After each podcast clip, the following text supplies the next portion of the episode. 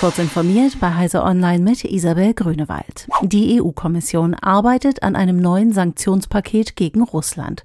Der Vorschlag, der unter anderem ein schrittweises Ölembargo vorsieht, ging den EU-Mitgliedern in der Nacht zum Mittwoch zu.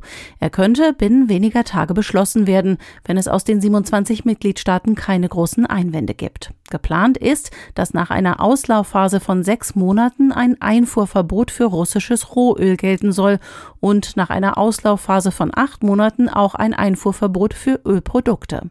Weitreichende Ausnahmeregeln sind nur für Ungarn und die Slowakei geplant.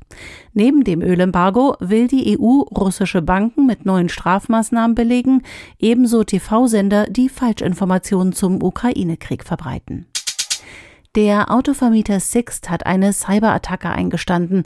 Eigenen Angaben zufolge sei der Angriff frühzeitig eingedämmt worden, sodass die Auswirkungen überschaubar sein sollen. Ob Kundendaten vom Vorfall betroffen sind, ist derzeit noch nicht geklärt. Der Autovermieter versichert, dass die Apps und die Website zum Buchen von Fahrzeugen weiterhin verfügbar sind. Dennoch kann es bei neuen und bestehenden Buchungen zu Problemen kommen. So sollen etwa Rechnungen verzögert ausgestellt werden und bei bestehenden Reservierungen ist die Zahlung derzeit derzeit nur mit Kreditkarte möglich. Apples lange erwartetes Reparaturprogramm für Privatkunden, über das Nutzer in den USA und demnächst auch in Europa Originalteile des Konzerns beziehen können, um defekte Hardware selbst instand zu setzen, bekommt Lob. Die Preise sind vergleichsweise moderat, man kann teure Spezialhardware per Kurzzeitmiete beziehen und auch die Dokumentation ist ordentlich. Das Problem, jedes reparierte Gerät muss von Apple erst digital freigegeben werden, damit das System die Originalteile auch als echt erkennt. Right-to-Repair-Aktivisten kritisieren die Maßnahme.